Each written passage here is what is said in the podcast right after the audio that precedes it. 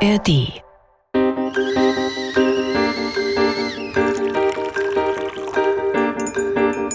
Tee mit Warum? Der Philosophie-Podcast von NDR Kultur. Aber eine Frage habe ich noch. Wo bleibt denn der Müßiggang? Ja, gute Frage. Das habe ich auch gefragt. Mit Denise Mbay und Sebastian Friedrich. Die Frage heute. Wie wollen wir arbeiten? Hallo, wir sind zurück mit einer neuen Folge Tee mit Warum. Hier ist Denise. Und Sebastian. Wir beschäftigen uns heute mit der zentralen Frage, wie wollen wir arbeiten? Wir sprechen darüber mit einer Soziologin, nämlich mit Nicole Meyer-Ahuja und beschäftigen uns mit einem Zitat der Philosophin Frigga Haug. Wie wollen wir arbeiten? Das ist eine fantastische Frage. Ähm, würdest du eigentlich gerne so arbeiten wie ich? Du hast mir vorhin verraten, dass du manchmal für einen Dreh abgeholt wirst, oder eigentlich immer, wenn du einen Dreh hast, aus dem Hotel abgeholt, von einem Fahrer wahrscheinlich meistens. Mhm, oder einer Fahrerin. Das ist unangenehm, Fahrer oder das Fahrerin? zu erzählen. Achso, soll ich, nee, ich, nee, doch, doch, das erzählen wir ruhig. Es gibt beides, also Fahrerinnen und Fahrer. Oft, häufig sind es Fahrer tatsächlich. Und das finde ich, also ich glaube, ich wäre absolut ungeeignet äh, für einen Schauspielerjob, aber abgeholt werden von einem Fahrer oder auch einer Fahrerin, das finde ich schon gut. Und würdest du gerne hier meinen Job? Ich finde deinen Job sehr anspruchsvoll. Und vor allem hat er, glaube ich, also du hast ja in der letzten Folge erzählt, dass du bis zwei Uhr morgens gearbeitet hast. Das könnte ich schon mal gar nicht. Mir würden die Augen, obwohl ich kann auch nachts drehen, das kann ich schon. Aber ich glaube, so. Du weißt ja nicht, wann ich angefangen habe. So selbst, stimmt. So selbst am Computer sitzen und mich dann ähm, auch wirklich noch meinen Kopf zu benutzen in der Nacht, um mich in irgendwelche Themen reinzunörden, was du ja tust. Ich glaube, das wäre nicht so richtig was für mich. Ich finde, ich habe großen Respekt für deine Arbeit.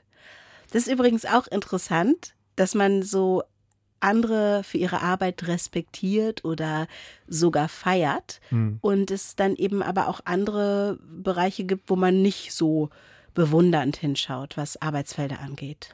Gibt Ja. es einen Arbeitsbereich, wo du sagst, oh, das ist aber was, was wirklich unsere, ne, wir haben während Covid alle geklatscht. Ne? Genau, ich wollte gerade sagen, Genau. äh, Respekt an Arbeit war ja ein großes Thema. Dann äh, wurde schön geklatscht für die Leute, die im Pflegebereich oder im Krankenhaus und so arbeiten. dass wir uns über die Arbeit definieren und unterschiedliche Formen von Anerkennung dafür bekommen, das haben wir in der letzten Folge schon festgestellt. Olaf Scholz sagt doch immer so gerne Respekt. Respekt für alle möglichen Leute, die dieses und jenes arbeiten. Die Jazzkantine sagt auch, Respekt ist unsere Aufgabe und nicht eine alte Mütze, die ich aufhabe. Das Klatschen ist verheilt, hast du gerade äh, gesagt. Es gibt aber jetzt auch nach Corona in vielen Ländern, auch in Deutschland, eine Debatte um Arbeit. Also Stichworte sind da Great Resignation, gab es auch schon während der Corona-Zeit.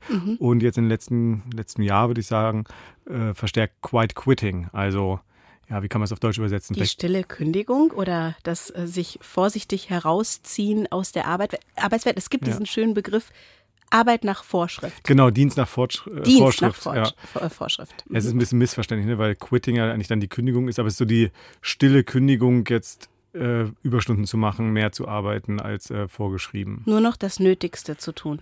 Da gab es einen Social-Clip sozusagen, der, der viral gegangen ist. Im Internet? Im Internet, auf Im TikTok. Cyberspace. Genau, und zwar von Sahid Rejan. Und der hat ähm, in seinem Text, wo er gesagt hat, du erfüllst äh, immer noch deine Pflicht in der Arbeit, aber die Arbeit ist nicht mehr dein Leben und dein Wert als Person ist nicht durch deine Arbeit definiert. Und er hat das irgendwie genauso beschrieben und dieser dieser Clip ging viral und Leute haben angefangen darüber nachzudenken, aha, ja, stimmt, irgendwie, warum mache ich das denn eigentlich alles? Und ich glaube, das liegt aber auch, hängt auch damit zusammen, dass wir eben gerade sehr viele qualifizierte Arbeitskräfte haben, die auf einem Arbeitsmarkt angeworben werden wollen und die der Arbeitsmarkt braucht. Wir haben ja in der letzten Folge über Arbeitnehmer und Arbeitgeber gesprochen und ähm, ja, diejenigen, die die Arbeit brauchen, die stehen gerade so ein bisschen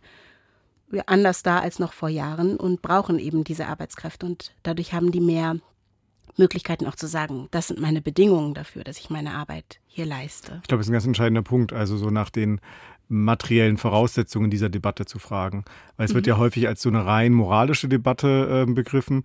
Ja, sind jetzt die meistens ja jüngeren Menschen, haben die weniger Arbeitsmoral als die älteren, so lautet äh, zum Beispiel ein beliebter Vorwurf im Feuilleton. Mhm. Ähm, ich finde aber interessanter die Frage, ja, warum ist es genau jetzt so, dass diese Debatte hochkommt? Und da würde ich dir komplett recht geben. Es hat vor allem damit zu tun, dass die Marktlage eine andere ist. Also es gibt ja auch Ökonomen, zum Beispiel ja. wie Marcel Fratscher vom Deutschen Institut für Wirtschaftsforschung, der spricht von einem Arbeitnehmermarkt inzwischen. Ähm, dass es eben nicht nur diesen berühmten Fachkräftemangel gibt, wobei es den auch nicht in jeder Branche gibt, muss man auch sagen. Also es äh, wird auch manchmal von Unternehmensseite ein bisschen gepusht, äh, vom äh, mhm. Fachkräftemangel zu sprechen. Aber trotzdem gibt es zweifellos Branchen, in denen wir das sehen, also Gastronomie beispielsweise, aber auch im Pflegebereich, im Krankenhausbereich und so. Ähm, und durch diese veränderte Marktsituation, also durch, diesen, durch diese demografische ja, Ausnahmesituation, dass jetzt die Boomer-Generation langsam in Rente geht und äh, weniger Arbeitskräfte quasi nachkommen, mhm. gibt es andere Möglichkeiten auch ähm, für die Arbeitskräfte, die Bedingungen auch zu bestimmen und auch, na, zu bestimmen vielleicht nicht, aber stärker ähm, mitzusprechen, was die Bedingungen angeht. Die Generation Z ist also nicht einfach nur faul, sondern sie hat ein, einen anderen äh, Ausgangspunkt ja. als eben noch die Generation der sogenannten Boomer. Ein zweiter Punkt ist aber, glaube ich, also das eine ist dieser demografische Faktor, der eine Voraussetzung für diese Debatte ist. Ein zweiter Punkt ist, glaube ich, aber auch schon eine Veränderung in der Arbeitswelt in den letzten Jahrzehnten. Also Stichwort Entgrenzung der Arbeit. Also wenn ich dann bis nachts um zwei oder so arbeite, mhm. dann mache ich das eigentlich auch nicht 100% freiwillig, aber ich, gut, ich arbeite halt auch in einem Job, in dem es jetzt nicht 9 to 5 in der Regel ist, aber diese Entgrenzung ist jetzt ja nicht nur jetzt in solchen Jobs wie äh, Journalismus oder vielleicht auch ähm, beim Schauspiel äh, gegeben, sondern zieht sich ja immer mehr auch durch jetzt äh, in Anführungszeichen normalere Bürojobs, die vielleicht früher noch stärker an 9 to 5 gekoppelt waren, die jetzt aber auch viel projektbezogener sind und äh, viel mehr auch so ja individuellen und auch äh, subjektiven Einsatz der Beschäftigten erfordert. Und ich glaube, ja. das könnte man auch interpretieren, dass diese aktuelle Debatte auch eine Reaktion ist auf ja eine, ich würde sagen, Flexibilisierung und auch Neoliberalisierung von Arbeitswelt. Und im Grunde können wir ja aus dieser ja wirklich sehr besonderen Situation, dass viele junge, gut ausgebildete Menschen sagen können, ich möchte gerne mein Arbeitsleben so gestalten, dass es auch ein gesundes Leben für mich ist, daraus lernen, auch für andere Zeiten. Das kann sich ja auch wieder verändern. Also es ist eigentlich nicht so falsch oder dumm zu sagen, ich möchte gerne gesund sein bei der Arbeit oder eben auch im angemessenen Sinne meine Lohnarbeit in mein Leben integrieren und es nicht überhand werden lassen. Was sagt die Philosophie? Wir führen ja sonst häufig Interviews mit äh, Philosophinnen. Dieses Mal hast du dich, Sebastian, mit einer Soziologin unterhalten. Ja, mit äh, Nicole Meyer-Ahuja von der Universität Göttingen. Sie ist Arbeitssoziologin, ähm, beschäftigt sich aber auch als Soziologin selbstverständlich mit, ja, wie es der Name schon sagt, mhm. mit sozialen, also gesellschaftlichen Phänomenen. Mhm. Und wir dachten, dass es diesmal sinnvoll ist, vielleicht eine Soziologe mit reinzuholen, weil auch über vieles, über das wir jetzt gerade gesprochen haben, äh, es ist eigentlich ein primäres Themenfeld von Soziologinnen und Soziologen, nämlich zu fragen, wie hat sich Lohnarbeit entwickelt im Zeitverlauf, wie kommt diese Erwerbsarbeitszentrierung zustande, also grundsätzliche Fragen in der Arbeitssoziologie. Deswegen weiten wir heute ein wenig das Feld und ich musste mich mit ihr alleine unterhalten, was sehr was trotzdem nett war, aber schade, weil es ohne dich war. Es ging aber in dem Fall nicht aus organisatorisch-technischen Gründen. Ich freue mich total auf das Gespräch. Nicole Meyer-Ahuja ist Arbeitssoziologin. Sie hat zur Entwicklung von Arbeitsverhältnissen in Deutschland promoviert, zur Entgrenzung von Arbeit im, im Internetzeitalter geforscht und sich auch mit Transnationalisierung von Unternehmen beschäftigt und ja, forscht allgemein zu den Veränderungen der Arbeitswelt, ist also für uns jetzt hier die perfekte Ansprechpartnerin. Sie hat 2012 bis 2014 als Professorin an der Uni Hamburg gearbeitet und seit 2014 ist sie Professorin für die Soziologie von Arbeit, Unternehmen und Wirtschaft an der Georg-August-Universität in Göttingen. Sie hat zahlreiche Bücher, Fachaufsätze veröffentlicht und 2021 ein Buch herausgebracht mit dem Soziologen Oliver Nachtwey zusammen, das ja relativ breit rezipiert und besprochen wurde. Der Titel Verkannte LeistungsträgerInnen, Berichte aus der Klassengesellschaft erschien bei Surkamp.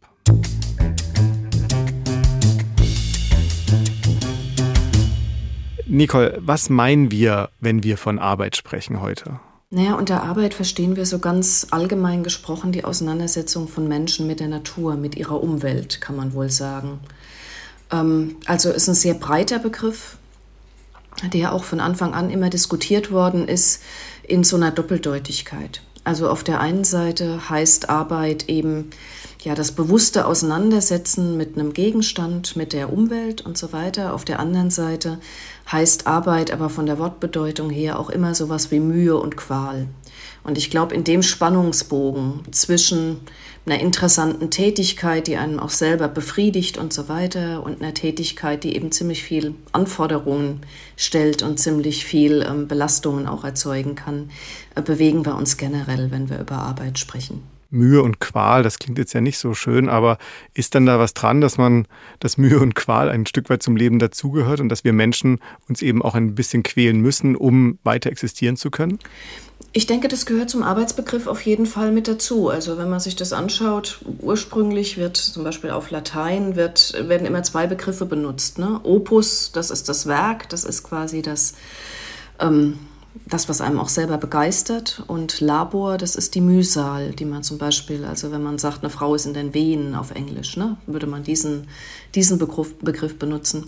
Und ich glaube, das ist tatsächlich einigermaßen realistisch. Also dass eine eine zielgerichtete Auseinandersetzung mit der, mit der Natur ähm, immer Aufwand verursacht, ähm, auch nie was ist, was man nur aus freiem Willen und mit großem Spaß in jedem Moment tut. Also ich denke, das gehört schon dazu. Und vor allen Dingen gehört es natürlich dazu, wenn wir über das reden, was wir heute so generell ähm, unter Arbeit verstehen, nämlich Erwerbsarbeit oder Lohnarbeit, die ganz stark mit der Notwendigkeit von Existenzsicherung verbunden ist. Gleichzeitig wollen ja aber viele, die auch ihrer Erwerbsarbeit nachgehen, in der Erwerbsarbeit ja ein Werk schaffen, also sich über die Arbeit identifizieren. Ist das ein Widerspruch ähm, dann zu dem Mühsal auf der anderen Seite? Ich glaube, das gehört zusammen. Also wir haben viele Diskussionen, also zum Beispiel auch in der Arbeitssoziologie, über die Frage, welche Rolle eine instrumentelle Arbeitsorientierung spielt. Und es gab mal so Annahmen, ähm, dass in bestimmten Arbeitstätigkeiten, also jetzt reden wir über Erwerbsarbeit, ne, ganz ähm, speziell, in bestimmten Arbeitstätigkeiten, zum Beispiel in welchen, die mit schwerer körperlicher Arbeit einhergehen, ähm, wo eng kontrolliert wird von Vorgesetzten und so weiter, eigentlich der Spaß an der Arbeit keine Rolle spielen würde, die Auseinandersetzung mit dem Arbeitsgegenstand keine Rolle spielen würde, sondern nur das Geld verdienen. Und ich glaube, das würde heute kaum noch jemand so behaupten. Also weil selbst in den ausbeuterischsten Bedingungen und in den schwersten Arbeitssituationen Menschen immer den Anspruch haben, ihre Arbeit gut zu machen, mit der Arbeit auch ein Stück weit ihre eigenen Ansprüche zu befriedigen. Zum Beispiel an ein gutes Produkt, zum Beispiel an eine interessante Tätigkeit. Also eine rein instrumentelle Arbeitsorientierung, ähm, die nur auf Geldverdienen abzielt, ist, glaube ich, ziemlich unrealistisch. Das sehen wir auch in Studien die sich mit wirklich nicht sehr angenehmen Tätigkeiten befassen, mit dem Putzen, mit Fließbandarbeit in der Automobilindustrie und so weiter.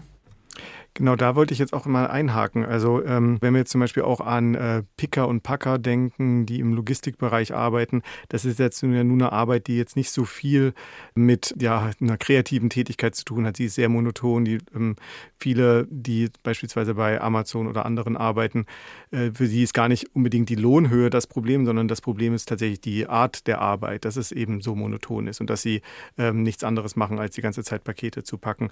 Aber finden sich auch darin dann Elemente eben dieses Werkcharakters? Ja, auf jeden Fall. Also was wir zum Beispiel wissen, schon seit Industriearbeit untersucht wird, soziologisch, ähm, ist, dass die meisten Beschäftigten oder quasi fast alle Beschäftigten einen relativ positiven Bezug haben, zum Beispiel zum Produkt. Also man ist stolz darauf, für eine bestimmte Firma zu arbeiten. Man ist stolz darauf, eine bestimmte Art von Auto herzustellen, um mal in dem Beispiel Automobilindustrie zu bleiben. Ähm, man möchte seine Tätigkeit auch gut machen. Also es gibt ähm, ganz tolle Studien zu Industriearbeiterinnen in den 80er Jahren, die alle in un- und angelernten Tätigkeiten arbeiten. Also es ist eine Studie von der Regina Becker-Schmidt und anderen, wo dieser ähm, Bezug auf den Wert der Arbeit, auf den Werkcharakter von Arbeit ganz deutlich ist. Also was in den Interviews eine ganz große Rolle spielt, ist zum Beispiel der Stolz darauf, ähm, durch diese Tätigkeiten bestimmte Art von technischem Verständnis zu bekommen, was einem in die Lage versetzt, zu Hause zum Beispiel dem Ehemann zu sagen, nee, dieses technische Gerät schaffen wir nicht an. Ich kann vor dem Hintergrund meiner beruflichen Tätigkeit beurteilen, dass das noch nicht ausgereift ist oder sowas. Es ist auch ähm, die Möglichkeit, mit anderen zusammen diese schwere Arbeit zu machen. Also die Schwere der Arbeit, die Belastung ist auf der einen Seite was, was negativ zu Buche schlägt für Arbeitende, also etwa in dem Gedanken, das nicht ein ganzes Leben lang machen zu können. Auf der anderen Seite aber auch ein Quell von Selbstbewusstsein, von Stolz ist. Also diese schwere Arbeit zu machen, womöglich noch in einem knappen Zeitregime und so weiter, ist was, was Beschäftigte sich selber hoch anrechnen sozusagen, was zu ihrer Selbstwahrnehmung erheblich beiträgt. Also insofern gibt es diesen Werkcharakter eigentlich immer. Und es ist ja auch tatsächlich so. Also wir, wir leben ja in einer Arbeitswelt, in der die Anforderungen an Arbeitende unheimlich hoch sind. Also überall gibt es sowas wie professionelle Standards, wie eine Arbeit gut gemacht werden muss. Und fast überall gibt es Arbeitsbedingungen, die das nicht so leicht machen. Also weil die Zeit so knapp ist, weil nicht genug Personal da ist und so weiter. Und wenn man das dann trotzdem schafft unter diesen Bedingungen, dann, dann ist man zufrieden am Ende des Arbeitstages. Zugleich kann natürlich irgendwie eine Arbeitssituation, die vor allen Dingen durch äußeren Druck und naja, überzogene Arbeitsanforderungen von Seiten des Unternehmens äh, gekennzeichnet ist, auch dazu führen, dass man es eben gerade nicht mehr schafft. Und auch das wissen wir aus Studien, zum Beispiel zu diesen sehr monotonen, routinemäßigen Arbeiten, dass das auch eine Quelle von Widerstand ist. Also seinen eigenen Ansprüchen an eine gute Arbeit nicht nachkommen zu können, systematisch über lange Zeit. Das führt dazu, dass Beschäftigte sich auch wehren, individuell, aber auch zusammen als Gruppe. So eine ähnliche Situation haben wir ja gerade. Ähm, seit ein paar Jahren wird jetzt vermehrt diskutiert über Leistungsdruck und auch Leistungserwartungen im Beruf. Und der vor allem der jüngeren Generation wird vorgeworfen, eine nicht mehr so starke oder ähm, nicht mehr so umfassende Arbeitsmoral zu haben. Im Gegenzug gibt es vor allem auch Jüngere, die in sozialen Medien sich unter verschiedenen Hashtags wie Quiet Quitting oder Great Resignation versammeln und auch ähm, offensiv sagen, sie wollen nicht nur noch für die Arbeit und sie meinen da die Erwerbsarbeit leben. Ist das auch eine Form eines Widerstands gegen ähm, verstärkte Leistungserwartungen? Ich denke schon, dass das eine Form von Widerstand ist, ja. Also allerdings muss man natürlich sehen, dass die Art von Widerstand nur für bestimmte Beschäftigtengruppen machbar ist. Also zum Beispiel für ziemlich gut qualifizierte Beschäftigte, die auch hohe Stundenlöhne bekommen und die dann zum Beispiel sagen können, ich bin zwar in einem Bereich, in dem Vollzeitarbeit üblich ist, aber wenn ihr mich jetzt einstellen wollt, dann möchte ich bitte reduzierte Arbeitszeiten haben, also nur 30 Stunden die Woche arbeiten oder so. Ähm, das ist, glaube ich, für sehr gefragte Qualifikationsprofile im Moment eine echte Option, Widerstand zu leisten gegen ähm, schlechte Arbeitsbedingungen. Und dass Beschäftigte also diesen Aspekt der Mühsal in der Arbeit ähm, sehr deutlich wahrnehmen. Das kommt auch in fast allen arbeitssoziologischen Interviews zum Ausdruck. Allerdings, wie wir begonnen haben vor, vorhin, in der Doppelbedeutung. Ne? Mühsam, Mühsal, Druck, ähm, wachsende Arbeitsdichte und so weiter und gleichzeitig nach wie vor in quasi allen Bereichen der Arbeitswelt der Wunsch, seine Arbeit gut zu machen, ein gutes Ergebnis abzuliefern, weil das macht die Mühsal ja noch schlimmer, wenn man einen Tag lang unter extrem harten Bedingungen gearbeitet hat und dann abends nach Hause kommt und das Gefühl hat, man hat Push abgeliefert. Also das vertragen Beschäftigte nicht gut. Und da ist es egal, ob es um den Ingenieur, die Ingenieurin geht oder um die, um die Frau im Minijob in Einzelhandel oder Reinigungsgewerbe. Ähm, gibt es auch Forschungen oder hast du vielleicht auch Forschung gemacht zur Frage, wie sich ähm, Leute eine andere ähm, Arbeitswelt vorstellen könnten? Also wie wollen denn Menschen arbeiten? Ich glaube, unser Startpunkt in dem Gespräch ist da ganz wichtig. Also Menschen haben, glaube ich, zwei Ansprüche an Erwerbsarbeit. Das eine ist, dass man davon leben können muss, solange wir im Rahmen von Erwerbsarbeit, im Rahmen von kapitalistischen Wirtschaften im Grunde genommen argumentieren. Und das andere ist, dass Arbeit ja befriedigend sein muss und auch so gestaltet sein muss, dass man dauerhaft diese Arbeit ausüben kann. Das heißt, sie darf nicht vernutzen, sie darf nicht krank machen, sie darf nicht so erschöpfen, dass man nach kürzester Zeit nicht mehr in der Lage ist, zum Beispiel einen erlernten Beruf auszuüben und so weiter. Und ich glaube, wenn wir jetzt also über das Alltagsgeschäft von Gewerkschaften, von Betriebsräten und so weiter sprechen, sind das die beiden Dimensionen, um die es geht. Also auf der einen Seite Existenzsicherung durch Arbeit und auf der anderen Seite aber auch das, was man vielleicht als Befreiung in der Arbeit ähm, bezeichnen könnte.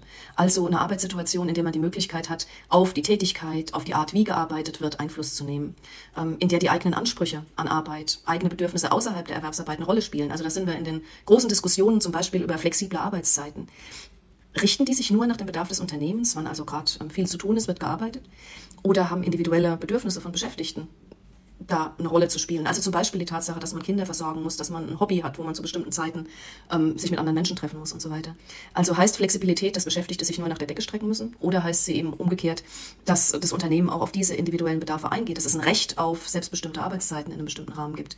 Also das sind zum Beispiel Diskussionen, die in Tarifverhandlungen in den letzten Jahren eine große Rolle gespielt haben, wo ja teilweise die Wahl zwischen mehr Zeit und ähm, mehr Geld ähm, den Beschäftigten eröffnet worden ist, durch kollektive Vereinbarungen.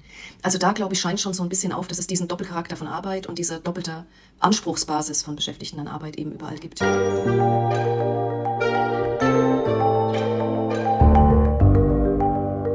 Oh, ich hatte gerade so beim Schlusssatz das Bedürfnis zu applaudieren. vielen Dank, Sebastian, dass du dieses äh, spannende Gespräch geführt hast. Ja, und vielen Dank auch an äh, Nicole, ne, die sich ja auch die Zeit genommen hat, um damit uns ihre auch ja, Erkenntnisse und Forschung und Erfahrungen in diesem ganzen Bereich zu, zu teilen. Ihre Arbeitszeit.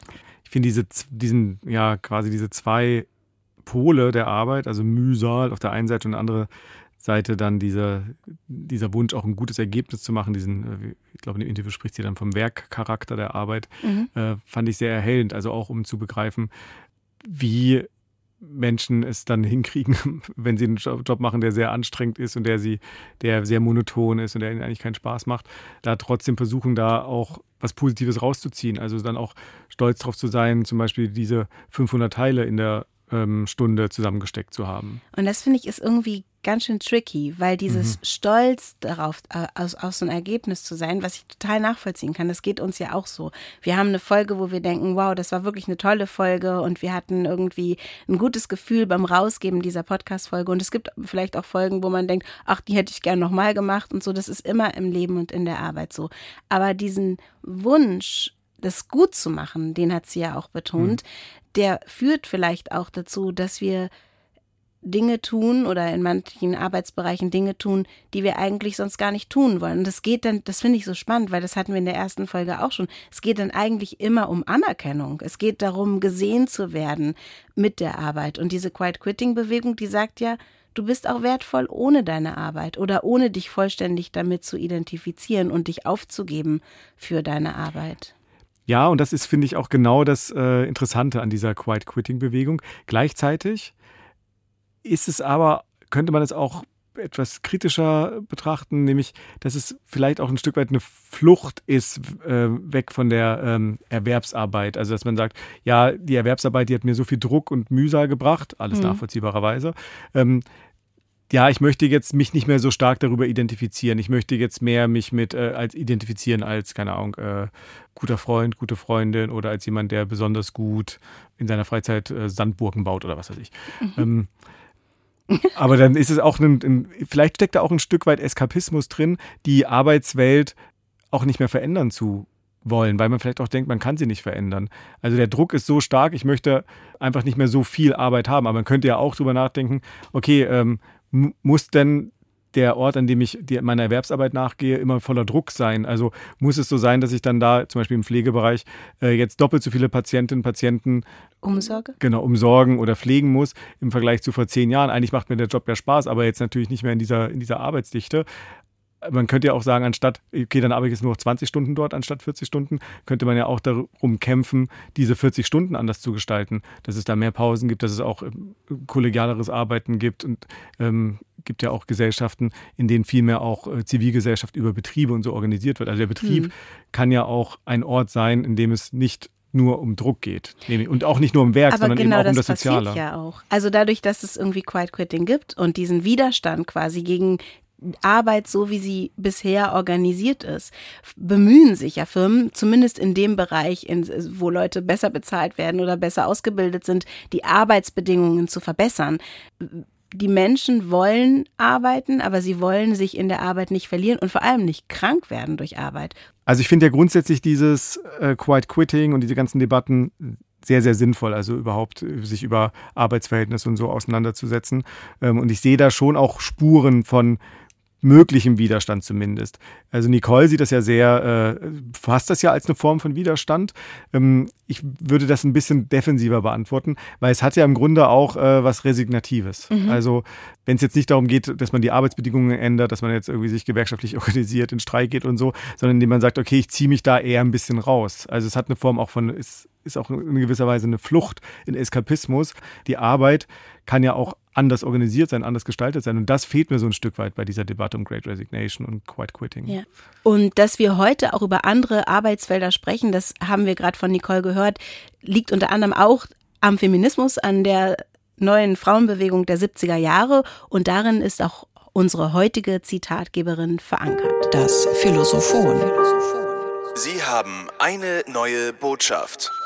Wir kommen zu dem Schluss, dass in alledem, in Überforderung und Unterforderung, in Überarbeitung und Arbeitslosigkeit, in Rastlosigkeit und Abwarten eine allgemeine tiefe Ungerechtigkeit herrscht. Sie betrifft die Arbeitsteilung in der Gesellschaft und in ihr Raum und Zeit für Entwicklung eben dieser Gesellschaft und der Menschen in ihr.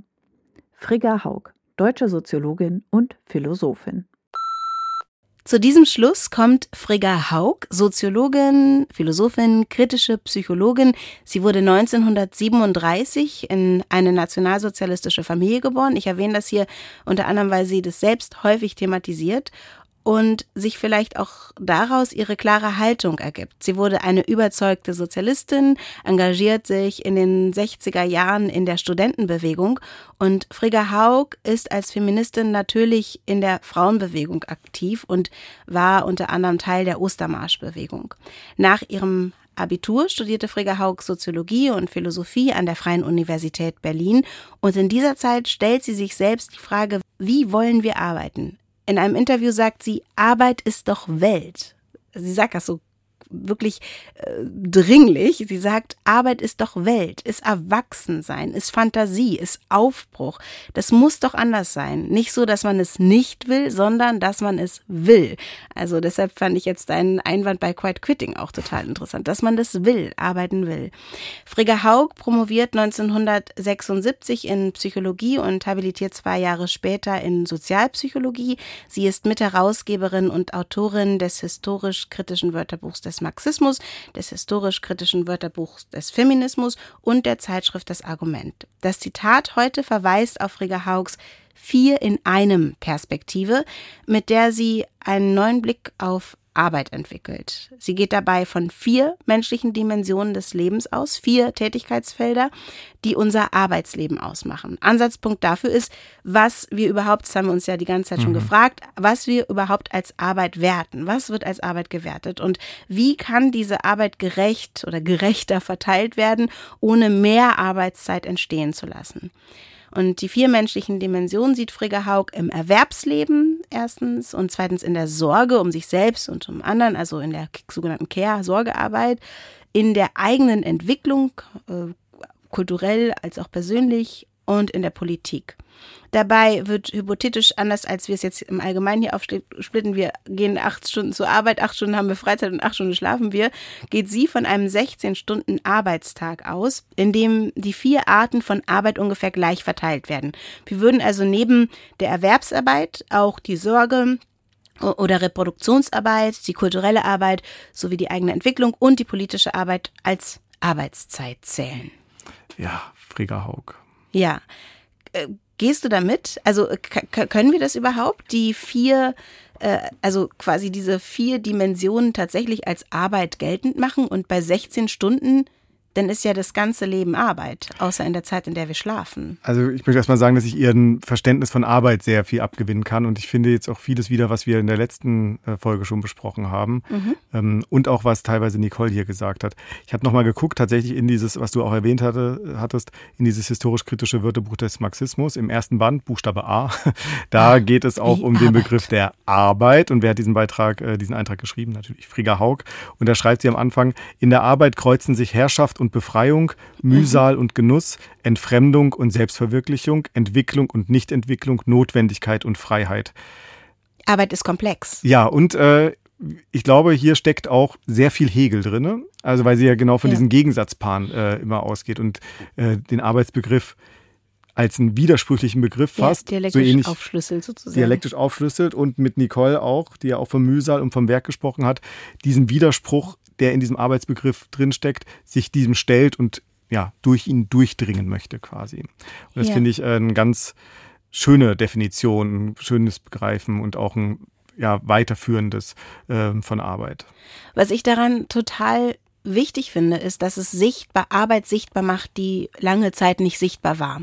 Und das ist vielleicht auch so ein bisschen das, was jetzt über diese Debatten, über Quiet Quitting, dass wir all diese Themen auf einmal an der Oberfläche schwimmen haben und darüber sprechen, macht es ja sichtbar. Und die Sorgearbeit, also dass irgendwie Menschen wirklich einen Großteil ihres Lebens damit verbringen, die Familie zu versorgen beispielsweise, ob es Kinder sind oder eben Großeltern, dass es meistens eben Frauen sind, die das machen, dass wir darüber sprechen und dass das sichtbar ist, dass es unbezahlte Arbeit ist und Arbeitskraft irgendwie genutzt wird, die die Gesellschaft auch braucht. Äh, Das finde ich ist das total Wichtige an diesem Konzept. Absolut. Und ähm, hier, du hast es ja auch äh, äh, schön dargestellt, diese, äh, dieses Zusammenspiel bei Frigga Haug. Ähm, einerseits eine sozialistisch-marxistische Perspektive, andererseits eine feministische, was ja gar kein Gegensatz sein muss, aber sie hat eben diese beiden Perspektiven und sie versucht es auch, ähm, wie vieles im Grunde in ihrem ganzen Werk zusammenzubringen. Also diese vier in einem Perspektive ist ja auch ein Versuch, die verschiedenen ähm, Arbeitsformen bei ihr zusammenzubringen. Es gibt auch noch einen anderen Begriff bei ihr, der Herrschaftsknoten. Also da versucht sie verschiedene Herrschaftsverhältnisse äh, als ineinander verwoben, verknotet zu beschreiben. Und ähm, auch ein wichtiges Buch, äh, auch biografisch angelegt, äh, ein Buch zu Marxismus, Feminismus, das sie vor ein paar Jahren herausgebracht hat. Und ich finde, all vieles von dem spiegelt sich genau auch in ihrem Konzept in vier in einem wieder. Und insofern finde ich dieses Konzept erstmal sehr, sehr hilfreich und äh, auch weiterführend, weil es tatsächlich auch erstmal Sachen nochmal sichtbar macht, die ähm, sonst gerade auch auch in einer teilweise marxistischen Perspektive einfach äh, unterbelichtet sind. Ja, zum Beispiel macht es auch sichtbar, dass es einige gibt, die sehr viel politische Arbeit auch leisten, auch unentgeltliche politische Arbeit, die sich einsetzen gesellschaftlich und diese Arbeit quasi schenken, der Gesellschaft zurückschenken. In in welcher Form auch immer. Man kann damit einverstanden sein oder nicht.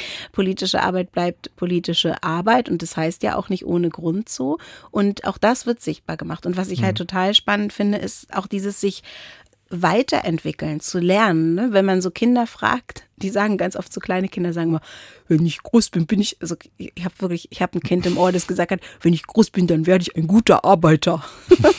so, aber die sind ja schon Arbeiter, die arbeiten ja schon, die lernen schon so und das ist ja auch ein Aspekt, ne? Dieses, ähm, dieser kulturelle äh, Aspekt in ihrer vielen einem Idee. Also dass man tatsächlich auch die Schulzeit als Arbeitszeit zählt. Also das finde ich irgendwie auch interessant. Und was ich auch gut finde an diesem äh, Konzept ist diese Betonung, dass es eine Mischung geben muss. Ich meine, sie sagt, glaube ich, auch an irgendeiner Stelle, es geht jetzt nicht darum, hier Sekunden oder Minuten und so zu berechnen, dass man genau vier Stunden, aber eben, dass es so wie es ja dann in dem ja, 50er, 60er Jahre Idealmodell äh, in Westdeutschland war, das männlich Ernährermodell, der Vater geht irgendwie einkaufen, äh, geht nicht einkaufen, das macht die Frau, also er geht arbeiten und äh, die Frau, wie es so schon heißt, in Anführungszeichen, hält ihm den Rücken frei, also macht diese unsichtbare Die Arbeit. kämpft so im Hintergrund Genau. mit dem Haushalt Ja. und mit allem, was dazukommt. Und sorgt auch dafür, dass er zum Ja. Beispiel sich sozial äh, in soziale Gefüge begibt und ha- hat dafür auch Sorge für ihn, Ja. für seine Und nun kann man das natürlich moralisch bewerten und sagen, ja, es ist ja gemein, dass irgendwie er anerkannt wird und sie nicht anerkannt wird. Und das stimmt ja auch irgendwo.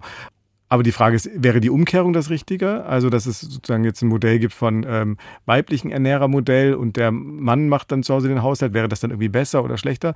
Und da würde ich sagen, nee, es sinnvoll ist doch, äh, dass man zu einem eher Gleichgewicht der verschiedenen Tätigkeiten Das hat ja kommt. Nicole eben auch Ja. gesagt, ne, dass das irgendwie so was Wünschenswertes wäre. Die Frage ist nur, ist das realistisch? Also ist dieses Modell realistisch? Gibt ist dieses Modell vielleicht sogar schon äh, Re Realität für einige Personen unter uns? Oder wie nah bist du an dem, an diesem Modell, Sebastian? Wie, wie nah bist du an dieser I Also, äh, äh, Idee von, von Frigga Haug? Also äh, in der Tat, also, Also, ich, Erwerbsleben? also Erwerbsleben, Erwerbsarbeit macht äh, sicher mehr als vier Stunden am Tag aus. Die Sorge um dich selbst und andere? Schweigen. Nein, sie macht schon mehr aus. Ich äh, hadere immer ein bisschen Auch mehr als vier Stunden? Ja. Okay, was Ja. ist mit deiner eigenen Entwicklung? Na, dann ist halt die Frage, was, äh, kommt, was spielt also in die Entwicklung rein? Naja, ähm, Na, naja, gut, ich bin ja in einem Job, jetzt äh, habe ich die Ausflüchte, in dem ich mir zumindest einreden kann, dass äh, meine eigene Entwicklung auch mit meiner Erwerbsarbeit zusammenhängt. Wenn ich mich hier zum Beispiel ein, zwei Tage auf äh, eine neue Folge von uns vorbereite, dann ist das natürlich im engeren Sinne erstmal Erwerbsarbeit. Die, die Dinge überschneiden sich auch. Das finde ich einen total spannenden Aspekt. Also man kann vielleicht in unserem Beruf das nicht so voneinander trennen. Die Frage ist, ist das gut, ist das schlecht? Hm. Ist es vielleicht einfacher zu sagen, das ist ja irgendwie dieses Quiet Quitting Ding, Dienst nach Vorschrift, vier Stunden. Das wäre vielleicht optimal für die, äh, diese Idee. Und dann bin ich fertig mit der Arbeit. Wir hm. sind aber irgendwie nie fertig mit der Arbeit. Und das vermischt sich dann so. Also ich habe bei Frieger Haug das immer so verstanden, dass sie diese dieses Modell als äh, so eine Art Kompass äh, begreift. Mhm. Wir haben auch das Buch hier liegen ähm, mit dem überraschenden Titel Die Vier in einem Perspektive, Politik von Frauen für eine neue Linke, das vor ein paar Jahren beim Argument Verlag erschienen ist. Und darauf ist zu erkennen ein äh, Kompass. Kompass. Genau, ein tatsächlich Kompass. Und statt Norden, Süden, Osten, Westen und so weiter steht da, wobei Norden, Süden steht da auch, aber darüber hinaus steht da Reproduktion, Kultur, Politik, Erwerb. Also es ist eine Orientierung und äh, Frieger Haug orientiert sich hier auch an ähm, ein Modell von Rosa Luxemburg, nämlich der revolutionären Realpolitik. Also, dass man, oder man könnte auch vielleicht sagen, also sie hat sich auch viel mit Bloch auseinandergesetzt, konkrete Utopie, das war auch mal ein Begriff, den mhm. wir hier, glaube ich, auch schon mal thematisiert hatten in einer der früheren Folgen, dass es ähm, nicht nur im Abstrakten im, oder im ganz Fernen äh, das Paradies, äh, die sozialistische äh, klassenlose Gesellschaft, wie auch immer geben sollte, sondern dass man ähm, einen Kompass braucht, um dorthin zu kommen und auch im Hier und Jetzt schon äh, etwas verändern zu können. Und das ist übrigens sehr nah an dem, was Nicole Meyer-Hutscher auch hm. gesagt hat, die ja auch davon gesprochen hat, dass sie sich immer auch in ihrer Forschung dafür interessiert, wie kommen wir dahin? Ja. Welche kleinen Schritte oder vielleicht auch großen Schritte gibt es äh, auf dem Weg dorthin? Ähm, und ich, das höre ich hier auch aus diesem Ansatz raus. Wir würden Sie missverstehen, wenn wir jetzt uns einen Wecker stellen würden und dann halt vier Stunden nach der Erwerbsarbeit äh, uns der politischen Arbeit widmen. Sonst wäre so. ja Darum vielleicht auch hier ein Wecker auf dem, ein Wecker da drauf. auf dem Buch. Genau. genau. Aber eine Frage habe ich noch. Ähm, ich würde es, glaube ich, sogar selber vielleicht beantworten und einsortieren. Aber wo bleibt denn der Müßiggang? Ja, gute Frage. Das habe ich auch gefragt. Nicht, dass ich es tue, aber wenn ich jetzt süchtig nach Serien wäre, hm. Ist das dann Teil der Persönlichkeitsentwicklung? Für mich ist es Teil der Erwerbsarbeit, weil ich bin Schauspielerin, ja, ich muss sie gucken. ja, und ich bin ja auch Journalist, musste mich ja damit auseinandersetzen, was da in der Gesellschaft abläuft. Aber ich glaube tatsächlich, ich es ist diese gucke. persönliche Entwicklung, weil ich glaube, also ich war ja eben schon bei Kindern und die spielen und das Spielen würde ich auch als Arbeit irgendwie anerkennen und im Spiel lernt man über sich, über andere äh, und kommt auf Ideen und so. Und ich glaube, deshalb würde ich das tatsächlich, dieses Müßiggang und sich treiben lassen und gucken, was passiert und so, in die persönliche Entwicklung stecken. Einfach mal so. Ich weiß nicht, hm. ob äh, Frigga Haug, wir können sie ja mal fragen, ja, damit einverstanden Können ihr das mal schicken, die Folge? Ich finde den Kompass aber auch für mich persönlich total interessant und spannend, den sozusagen auf mein Leben anzuwenden. Und ich benutze jetzt trotzdem nochmal diesen blöden Begriff Work-Life-Balance sozusagen. also meine Work, Work, Life, Life, Life. Äh, ja, in dem Fall wäre es die Work, Work, Work, Work, Work, Work Balance. Balance. Meine Work, Work, Work, Work Balance in Einklang zu bringen. Die andere Seite. Mein Name ist Arnold Maxwell. Ich bin Lektor, Lyriker und Literaturwissenschaftler und habe meinen Schreibtisch am Fritz-Hüse-Institut für Literatur und Kultur der Arbeitswelt in Dortmund. Was machen wir? Wir sind an der Schnittstelle von Wissenschaft, Literaturbetrieb und Öffentlichkeit und sammeln, forschen, vermitteln alles, was mit der Literatur, der deutschsprachigen Literatur der Arbeitswelt zu tun hat, seit dem 17. Jahrhundert bis in die Gegenwart. Im Grunde interessiert uns alles, was mit Arbeit zu tun hat. Das ist, sobald man den Begriff Arbeitswelt hört, häufig dann noch assoziiert mit dem männlichen Industriearbeiter.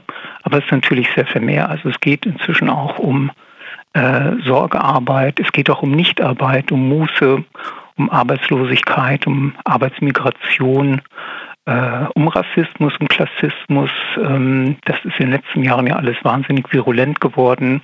Und wir haben entsprechend äh, unsere Fragestellungen und auch unsere Sammlungsaktivitäten ausgeweitet und äh, befragen das immer wieder neu. Ja, was sammeln wir? Was gehört alles dazu? Ähm, das ist ähm, alles, was die Belletristik umfasst, vom Gedicht zum Drama, zum Roman. Das sind aber auch die Lebenserinnerungen. Das war gerade in der Arbeiterbewegung ganz, ganz wichtig. Ab den 1890er, 1910er Jahren insbesondere. Ähm, und darüber hinaus natürlich auch alles, was an Forschungsliteratur dazukommt. Also sei es aus der Germanistik, sei es aber auch aus der Soziologie, aus der Kunstwissenschaft. Äh, das fächert sich sehr weit auf. Ich glaube, unser Blick auf die Arbeitswelt hier im Institut ändert sich genauso, wie er sich in der Gesellschaft ändert. Das ist ein reziproker Prozess, ähm, der wechselseitig aufeinander einwirkt. Ähm, wir erleben zurzeit Debatten um die Vier-Tage-Woche, Quiet Quitting, die Gen Z, die Generation Z möchte weniger arbeiten und mehr Lebenszeit haben. Äh, wir haben in der Pandemie wahnsinnig viel über prekäre Leistungs- äh, und Ausbeutungsverhältnisse kennengelernt, die sogenannten verkannten LeistungsträgerInnen. Ähm, und das, wenn es erstmal in den Diskurs eingespeist ist, wird auch irgendwann Literatur. Die Literatur braucht ein wenig, aber sie nimmt diese Themen auf. Und das wiederum, wenn es publiziert wurde, wird rezipiert nicht nur vom Deutschlandfunk in den Rezensionen, sondern dadurch, dass die Leute auf Lesungen gehen, äh, in Gespräch mit anderen, das sind ja auch teilweise inzwischen nur noch digital statt, wird das wiederum ähm, den Diskurs beleben und das wiederum hat einen rückwirkenden Effekt darauf, wie wir über Arbeit nachdenken und wie wir eventuell in Zukunft leben und arbeiten wollen. Das wäre so die ganz große Frage. Ich muss gerade an Mesut denken, den wir in der letzten Folge interviewt haben, Mesut Bayraktar. Der Literat. Literat und Philosoph. Autor. Und ich musste auch an ihn denken. Warum musstest du an ihn denken? Wegen Literatur oder? Ja, also äh, wegen Literatur und weil er ja auch davon gesprochen hat, Arbeiter, Arbeiterliteratur ist wichtig oder Arbeiterinnenliteratur, weil sie ja ähm, meistens nicht repräsentiert wird oder dass sie ähm, nicht symbolisch dargestellt wird, sondern nur real ist. Ähm, also es geht auch darum, dass etwas gesehen wird, sichtbar genau. wird, damit diejenigen, die dort sichtbar werden, auch sich selbst begreifen, also den jetzt im Hegelschen Sinne ein Selbstbewusstsein erhalten können. Und das fanden wir ja gerade auch so schön an Frigga Haug, dass irgendwie diese Arbeitsfelder sichtbar werden. Und was mir nämlich bei Messut auch noch eingefallen ist, der hatte ja ganz zu Beginn gesagt, als wir ihn gefragt, du hattest ihn, glaube ich, gefragt, wie ist es denn mit den Philosophen, wer, wer schreibt denn da über Arbeit? Und dann hat er gesagt, zu Beginn wurde da gar nicht so viel drüber gesch geschrieben. Und wir haben ja im Verlauf unserer Folgen so mitbekommen, dass die auch zum Großteil gar nicht arbeiten mussten, weil die einfach alle genug Kapital hatten. Es war also kein Thema, was sie beschäftigte. Und deshalb ist, finde ich es auch so interessant, dass wenn diese Themen zutage kommen, dann kommen sie halt dann durch diejenigen auch zutage, die diese Erfahrung gemacht haben. Und wenn du die Erfahrung von, ich muss jetzt arbeiten, um Geld zu verdienen oder um zu überleben, nicht machen musst, weil du ein reicher Philosophen Mensch bist, mhm. dann ähm, musst du dich damit nicht beschäftigen. Das hat er ganz zu Beginn, glaube ich, gesagt. Und ich finde es total wichtig, dass eben diese Debatten auftauchen, ob jetzt im Feminismus, wo dann irgendwie Care-Arbeit hervorgehoben wird, oder eben auch in den Klassenunterschieden, ne, wo, wo dann irgendwie hm, zum Beispiel jemand wie Mesut aus seiner Perspektive seine Dinge schreibt. So. Dann finde ich aber wichtig, also ich finde das alles, äh, sehe das alles sehr ähnlich, finde ich es aber wichtig, bei, sowohl bei Arbeit, Klasse, als auch im Feminismus, auch im Antirassismus und so, mhm.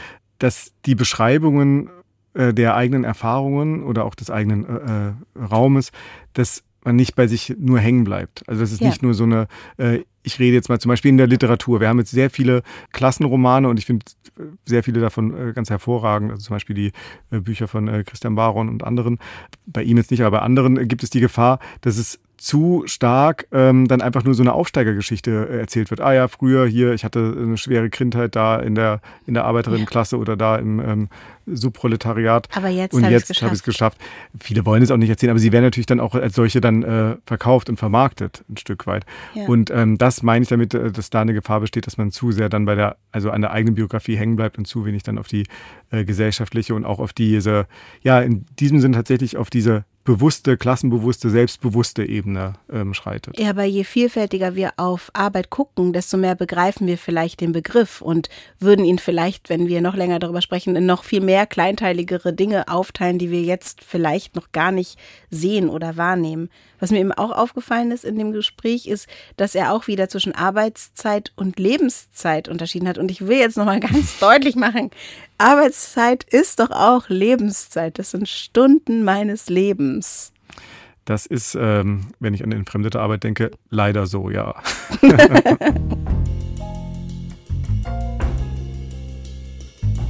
ja, Denise, ähm, jetzt, wie willst du arbeiten? Ich muss ganz ehrlich sagen, dass ich glaube, dass ich in meinem Leben, in meiner Work, Work, Work, Work, Work Balance, ähm, sehr privilegiert bin. Ich glaube, ich würde gerne so arbeiten, wie ich arbeite. Ich arbeite sehr projektbezogen. Mein Arbeitsleben ist abwechslungsreich. Ich arbeite äh, als Mutter auch in der Care-Arbeit mit einer älter werdenden Mutter dann wahrscheinlich auch bald nochmal intensiver. Hallo Mama, sorry. Und ich, ich mag dieses Wechselspiel quasi und diese Vielfältigkeit vom Arbeitsbegriff. Deshalb kann ich mich in diesen vier Dimensionen ganz gut einfügen. Wie willst du arbeiten? Also am liebsten möchte ich tatsächlich so arbeiten, wie Frigga Haug es sagt. So tun, dass Frigga Haug glücklich wäre ähm, einen ausgeglichenen Tag mit den verschiedenen Arbeitsbereichen.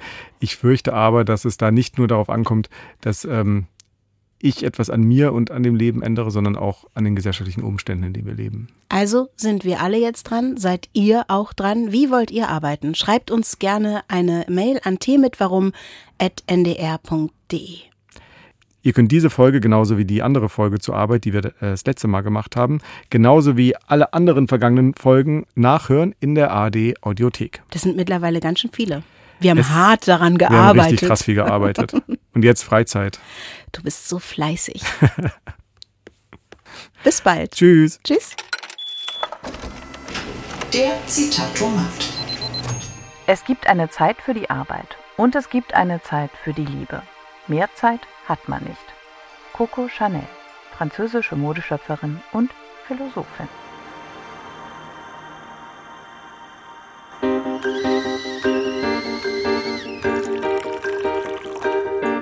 Das war Tee mit Warum? Der Philosophie-Podcast von NDR Kultur. Alle Folgen in der ARD Audiothek. Und da sind wir nochmal. Wir haben nämlich zum Abschluss natürlich auch noch einen Podcast-Tipp für euch. Sebastian, was haben eine Häkelnadel, eine Kassette und ein Dildo gemeinsam? Äh, ja, klingt ein bisschen merkwürdig. Ja, naja, das sind alles Gegenstände, die mit einer besonderen Bedeutung aufgeladen sind. Und darum geht es im Podcast Die Sache ist die von Bayern 2.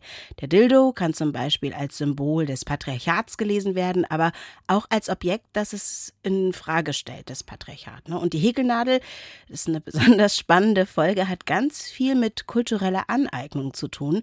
Und die Kassette, die steht für analoge Musik, die gerade in Zeiten von Streaming auch ähm, ein Revival hat. Jeden Freitag kommt eine neue Folge raus und die gehen wie unsere Folgen auch so 30 bis 40 Minuten, auf jeden Fall so lange, dass man ein bisschen tiefer in die Geschichte hinter diesen Gegenständen und den großen Ideen dahinter eintauchen kann. Alle Folgen von Die Sache ist die gibt es in der ARD Audiothek. Hört auf jeden Fall mal rein. Und alle Folgen Tee mit Warum gibt es da natürlich auch. In diesem Sinne, bis zum nächsten Mal bei Tee mit, Tee mit Warum. Warum.